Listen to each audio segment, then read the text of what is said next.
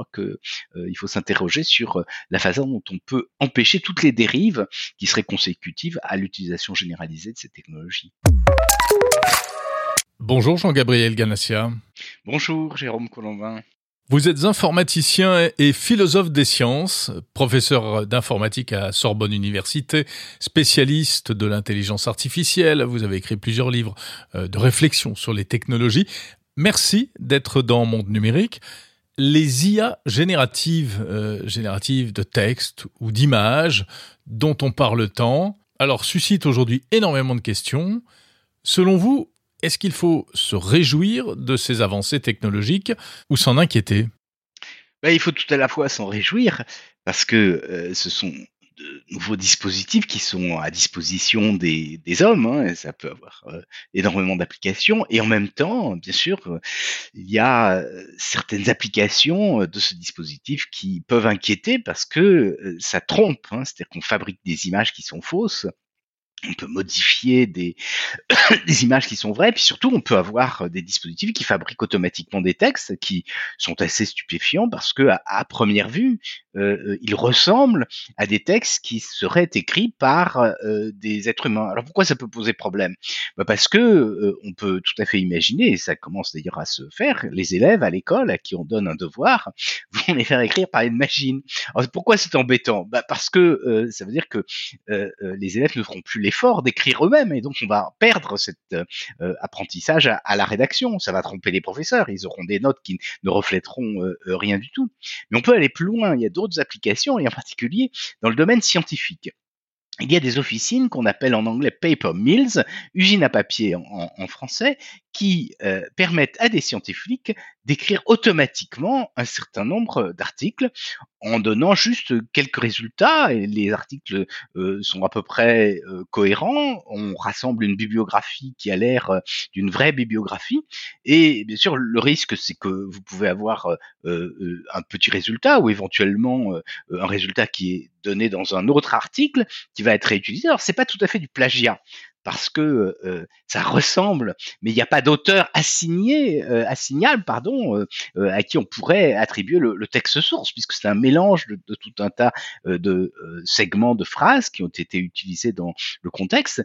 Bien sûr, le, le risque, c'est d'avoir des textes de très mauvaise qualité qui vont encombrer les éditeurs scientifiques avec des relecteurs hein, qui seront submergés de travail et donc, euh, bon, euh, euh, des problèmes encore plus gros que ceux qui existent aujourd'hui, puisqu'on a déjà ce, ce, ce, problème assez conséquent. Ça a commencé, hein, il y a un rapport qui a été écrit par le COPE, Committee on Publication Ethics, sur les, difficultés qu'opposent ces, ces usines à papier. Et puis dans le cas des, images, hein, on, peut vraiment avoir des images totalement trompeuses. Hein. On, on, a cité il y a quelques années euh, euh cette petite vidéo de euh, Barack Obama qui disait des choses qu'il n'avait jamais prononcées, et on s'est amusé à avoir une petite vidéo de notre président de la République, Emmanuel Macron, qui a encore hein, expliqué qu'il allait abdiquer, hein, ce qui était absurde. Alors bon, là, on est capable bien sûr de déceler euh, euh, l'erreur et, et, et l'énormité, mais on peut prendre euh, le visage d'une femme, l'incruster dans une vidéo pornographique pour essayer de la discréditer. Alors, bien sûr, une enquête approfondie hein, permettrait de se rendre compte hein, de la de mal, la malfaçon, encore que ce soit plus, de plus en plus difficile hein, de, de, déceler les, les, erreurs. Mais comme souvent avec ce qu'on appelle les fake news, leur effet pernicieux, leur effet pervers subsiste, euh, euh, même si on a démontré leur côté faux. C'est ce vieil adage, il n'y a pas de fumée sans faux, qui souvent euh, s'applique ici. Et vous parlez du plagiat dans le domaine scientifique et également euh, en ce qui concerne les images, des artistes commencent à, à protester parce que finalement les IA s'inspirent entre guillemets de leurs œuvres euh, alors, est-ce que c'est du plagiat ou est-ce que c'est de l'inspiration, puisque finalement tous les artistes s'inspirent d'autres artistes? Euh, Il y a une sorte de confusion, euh, on a du mal à y voir clair. Mais c'est toute toute la difficulté, c'est que la catégorie classique de plagiat, c'est la réappropriation du travail de quelqu'un d'autre. Et ça, c'est parfaitement identifiable. Sur un texte, c'est le fait que bah, vous avez une proportion euh, euh, de phrases à l'intérieur du texte qui euh, ont paru ailleurs dans un autre article. Et donc, vous pouvez le quantifier de façon précise. Et en même temps, on peut le, le détecter. Et ça, c'est extrêmement bien cadré aujourd'hui.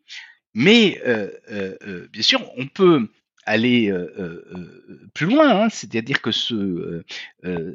dans le cas des IA génératives, le résultat donc n'est pas une copie exacte. C'est-à-dire qu'on peut effectivement, dans le cas des images, par exemple, prendre la figure d'un acteur connu et puis la réutiliser. Auquel cas, ça n'est pas l'acteur, et en même temps, c'est quand même l'image de l'acteur qui est euh, euh, euh, considérée.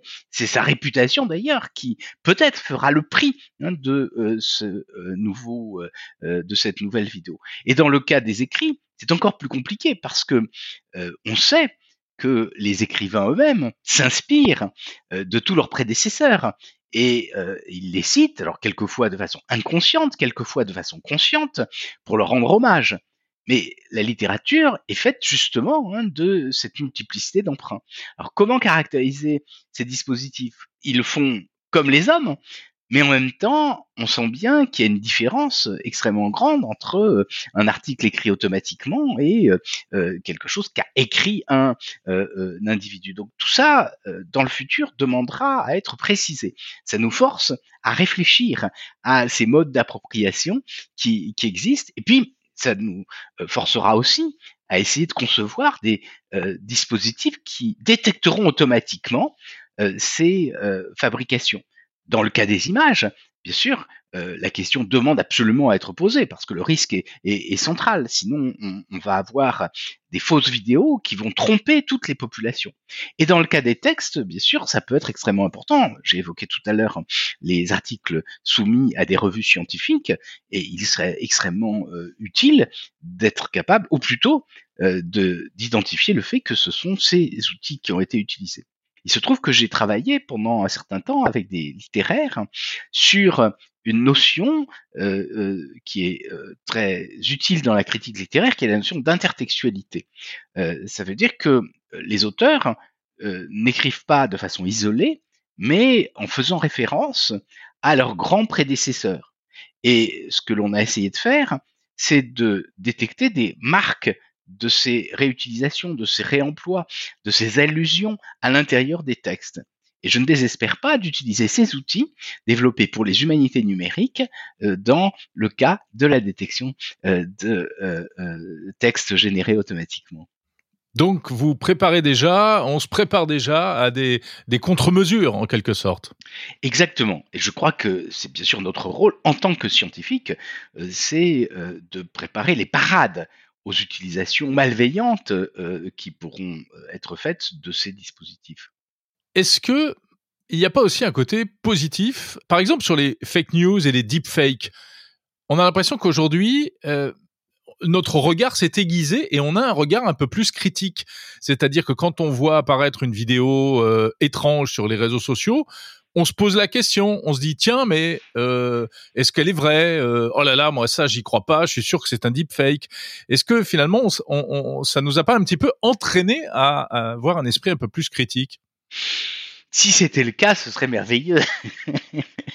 la crainte qu'on peut avoir, c'est que certains euh, deviennent de plus en plus vigilants. Et, et ça, c'est positif mais que euh, dans la grande population, dans les milieux complotistes, au contraire, hein, euh, on prenne pour argent comptant euh, des éléments qui sont tout à fait fallacieux. Hein. Le, mmh. danger avec le ce qu'on appelle les fake news hein, ou les infox en français, c'est que elles sont pas totalement fausses, elles s'inspirent toujours de quelque chose. Et bien sûr, c'est cette vraisemblance qui les rend d'autant plus pernicieuses parce que euh, euh, on se dit ah bah oui ça ressemble à du connu et donc c'est peut-être vrai et bien sûr ensuite l'interprétation que on, en fait est totalement différente et ça s'éloigne euh, de la réalité. Jean-Gabriel Ganassia, est-ce que les IA génératives ne vont pas finalement créer de plus en plus de contenu artificiel, que ce soit du texte ou des images, que l'on retrouvera sur Internet? Et du coup, est-ce qu'il n'y a pas à terme euh, un risque de, confusion entre le réel et l'artificiel? Est-ce qu'il faudra demain un label euh, euh fait par des humains pour distinguer, un peu comme il y a les produits bio, pour les distinguer des produits artificiels? Certainement, oui. Il faudra qu'on soit capable d'identifier de façon précise euh, ces textes ou ces images qui sont générés automatiquement pour euh, euh, les distinguer, pour s'assurer que lorsque vous avez un, article qui vous est soumis, lorsque vous avez un écrit, ben, il, y a effectivement un auteur qui est capable d'en n'endosser la, responsabilité. Et c'est la raison pour laquelle, hein, dès à présent, hein, dans les laboratoires de recherche, on s'intéresse à euh, la distinction euh, euh, de ces contenus qui sont générés automatiquement et, et des contenus artificiels. Mais je, pense qu'on peut aller plus loin là-dessus. C'est sur la production artistique, puisqu'on a vu euh, euh, ces dernières années un, euh, artiste, un groupe d'artistes hein, qui ont fabriqué des images qui ont été vendues aux enchères extrêmement chères. C'était la famille Bellamy. Peut-être vous en souvenez-vous. Et euh, ça conduit bien sûr à se demander quel est le, statut de ces euh, objets qui sont générés de façon automatiquement et est-ce qu'ils pourraient avoir le statut d'œuvre d'art? Donc le fait qu'il ait été acheté très cher laisse entendre que c'est une œuvre d'art, mais je crois que euh, euh nous sommes dans un monde qui est, qui est nouveau, c'est-à-dire que ce n'est plus euh, l'image elle-même qui est l'œuvre d'art, ce qui est l'œuvre d'art d'une certaine façon, c'est le logiciel qui a généré et la valeur du logiciel est liée à sa capacité à générer une infinité d'œuvres possibles. Autrement dit, en, reprenant hein, l'histoire de la critique euh, esthétique hein, et en se référant au texte extrêmement connu de Walter Benjamin qui a été écrit dans les années 20 du XXe siècle, donc il y a un peu plus euh, euh, d'un siècle. Donc on, il, disait le statut de l'œuvre d'art change du fait de la reproductivité technique, du fait de la photographie, du fait du phonographe, du fait du cinéma, parce que l'œuvre qui était singulière, hein, euh, à qui on vouait une, espèce de culte parce qu'il y avait la présence de l'artiste dans le tableau lui-même, cette œuvre, elle peut être accessible à tout le monde. Auquel cas, hein, on a un nouveau statut de l'œuvre d'art. Et je crois qu'aujourd'hui, on a encore un nouveau statut de l'œuvre d'art. Certes, hein, elle est euh, démultipliable à l'infini, mais ça n'est plus simplement l'œuvre singulière. Ça peut être, ça n'est plus simplement euh, le film, ça n'est plus simplement la photo, ça n'est plus simplement l'écrit, mais c'est la potentialité, c'est ce que fait le programme, de générer un nombre quasiment infini d'objets qui euh, sont produits sur le même modèle. Et à ce moment-là, le geste artistique, ce qui fait son originalité, eh ben, c'est le logiciel qui le génère. Hmm. Euh, et c'est peut-être pour ça d'ailleurs que on essaie de réintroduire de l'authenticité et de l'authentification, notamment avec les NFT, euh, etc. Euh, mais bon, euh, indépendamment de ça, Jean-Gabriel Ganassia, vous êtes un scientifique, vous êtes un informaticien, donc forcément vous êtes attiré, vous êtes certainement fasciné même par ces outils. Mais est-ce que vous vous dites pas là, ça va trop loin? Ouais, je, crois que ça, ça va très loin. Alors, est-ce que c'est trop loin hein? C'est bien sûr la, question que, que l'on peut euh, toujours se poser avec euh, euh, les techniques d'intelligence artificielle. Je, crois que pour chaque changement technologique, hein, la, la, question se pose comment celui-ci va être utilisé? Est-ce que euh, ça va avoir des applications délétères Est-ce que euh, ça va euh, renforcer des actions malfaisantes hein, pour la société? Et est-ce que criminel même voilà, probablement criminel est-ce que ça a des aspects positifs? Et là, effectivement, je pense qu'on peut quand même s'inquiéter hein, des euh, différentes utilisations qui ont été faites. Donc, d'un côté, c'est vrai que je, dois dire, je, je, suis assez étonné hein, par euh, la qualité euh, de ces résultats, et en tant que spécialiste d'intelligence artificielle, je, je m'en réjouis. Mais d'un autre côté, c'est vrai que cet été, par exemple, hein, j'ai beaucoup testé ces, ces, dispositifs de génération automatique de texte. Alors, c'était GPT, c'est un peu l'ancêtre de ChatGPT, un set un peu plus spartiate parce qu'il est plus difficile à mettre en œuvre.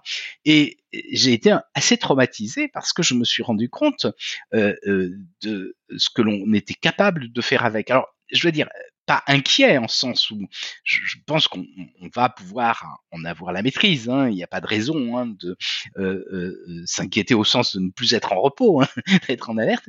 Mais, c'est vrai que c'est très étonnant. Et, je crois que il faut s'interroger sur la façon dont on peut empêcher toutes les dérives qui seraient consécutives à l'utilisation généralisée de ces technologies. Est-ce que la question de ne pas faire certaines choses se pose? Google, je crois, a, avait renoncé à, à, mettre à disposition du public l'intelligence artificielle qu'ils sont en train de développer. finalement, ils vont le faire puisque cette année, ils vont sans doute sortir un, un concurrent de ChatGPT.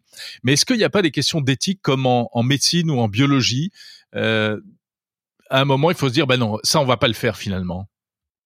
Ah, je crois effectivement qu'il y a un certain nombre d'applications qui utilisent de l'intelligence artificielle qui peut-être ne doivent pas euh, être développées ou, mises à disposition euh, d'un public assez large. Et de ce point de vue-là, oui, bien sûr. Hein, C'est-à-dire que c'est pas la recherche fondamentale qui, elle, à mon sens, est toujours positive, puisqu'elle nous permet de mieux connaître, de mieux comprendre, hein, de voir les, limites euh, euh, des technologies telles qu'elles existent, ou de la science euh, qui est en train de se faire. Mais certaines applications, bien sûr, euh, euh, me semblent peut-être pas tout à fait souhaitables, et effectivement, mettre à la disposition des outils qui génèrent trop facilement des, textes hein, pour, tout le monde, ça peut être mauvais. Hein. On parlait tout à l'heure hein, des élèves dans les écoles, effectivement, si euh, on, met ces outils à disposition de, tous les élèves et que les enseignants ne sont plus capables de distinguer ce qui a été euh, fait vraiment par l'élève de ce qui a été fait par la machine,